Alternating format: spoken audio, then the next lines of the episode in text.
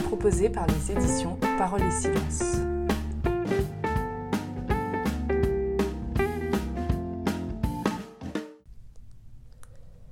Depuis la parution de Laudato Si en 2015, plusieurs monastères ont entrepris un travail de relecture de la règle de Saint Benoît à la lumière de cette encyclique considérée comme révolutionnaire.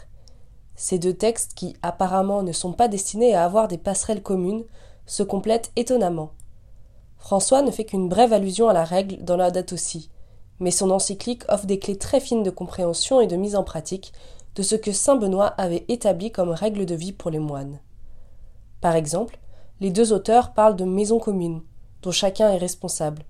Chez Benoît, il s'agit de la maison de Dieu, qui n'est autre que le monastère, et les moines qui y résident, ainsi que le cosmos qui l'entoure, sorti des mains de Dieu, considéré comme véritable maître de la maison.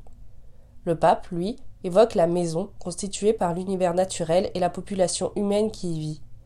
Les deux appellent à la recherche d'une vie plus unifiée. Il y a donc, du côté de la sagesse monastique, de grands trésors dont il est possible de s'inspirer. Tout d'abord, puisque la communauté monastique est fixée en un lieu donné, elle ne peut se permettre consciemment de le polluer ou d'épuiser ses ressources. Elle cherche à le bonifier et à aimer ce coin de la création comme le lieu de son passage vers les cieux et la terre nouvelle. L'espace monastique s'insère dans le temps de l'histoire du salut. Par ailleurs, la question de savoir comment se satisfaire du nécessaire a été largement développée par saint Benoît dans sa règle, et peut inspirer bien au-delà des communautés monastiques. Le chapitre 34 de la règle s'intitule Si tous doivent recevoir également le nécessaire. La principale préoccupation de Benoît est la désappropriation, c'est-à-dire l'équivalent monastique de la pauvreté. La désappropriation est une condition vitale pour une réelle communion des biens. Pour qu'une communauté chrétienne puisse se conformer au modèle évangélique et se satisfaire du nécessaire et le partager, on doit accepter positivement la différence des besoins de ses membres. Tous les éléments de la sobriété indispensables au projet monastique sont mis en place. Le moine reçoit ce dont il a personnellement besoin, il doit apprendre à limiter ses besoins au nécessaire, il doit combattre le vice de l'appropriation et de la jalousie. Et cette égale charité est quantitativement inégale. Toute la règle témoigne de ce double souci de saint Benoît, la sauvegarde du bien commun et donc de l'environnement de chacun. Pour les sœurs de l'abbaye Sainte-Marie de Boulor, le monastère peut être comparé à un écotone. Les écotones sont des interfaces entre deux écosystèmes. En milieu humide, ce sont par exemple des berges de ruisseaux, de rivières, d'étangs, des zones humides comme les marais, tourbières et lagunes. Cette interface est souvent très riche en faune et en flore, car elle abrite des espèces appartenant à chacun des écosystèmes voisins, ainsi que des espèces propres à ce milieu de transition. Certaines espèces ne se reproduisent qu'en ces lieux. Ces espaces de rencontre entre deux écosystèmes sont donc caractérisés par une vie abondamment donnée et reçue par une remarquable fécondité. Ils ont un rôle essentiel dans le climat, le cycle de l'eau, les activités humaines et la biodiversité. Ce qui est vrai pour la vie des espèces l'est également pour la vie de l'âme.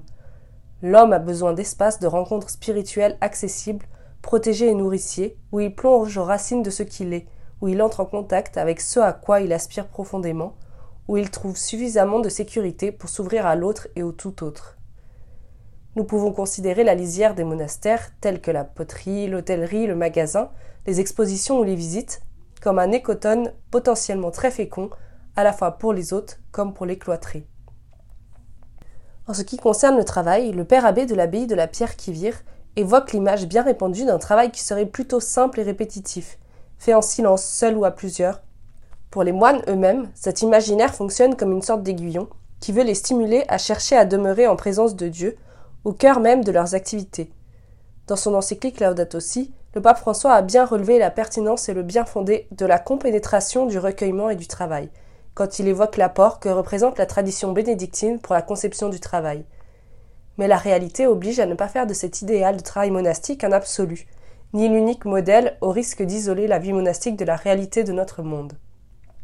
À travers l'image que l'on se fait du travail des moines, se joue l'image que l'on se fait de la vie monastique dans le monde d'aujourd'hui. Est-ce un travail et une vie tellement à part qu'ils ne feront signe que de leur étrangeté, plus ou moins folklorique? Ou bien est-ce un travail et une vie qui, tout en choisissant leur retrait, demeurent profondément en synergie avec le monde et ses tâtonnements pour coopérer à la recherche humaine d'harmonie, de justice et de beauté dans la lumière du projet divin. Pour découvrir toutes les belles réflexions proposées par un grand nombre de monastères sur le sujet de l'écologie intégrale, Vous pouvez lire l'ouvrage de Nathalie de Canive et du père François You, L'écologie intégrale au cœur des monastères. À bientôt.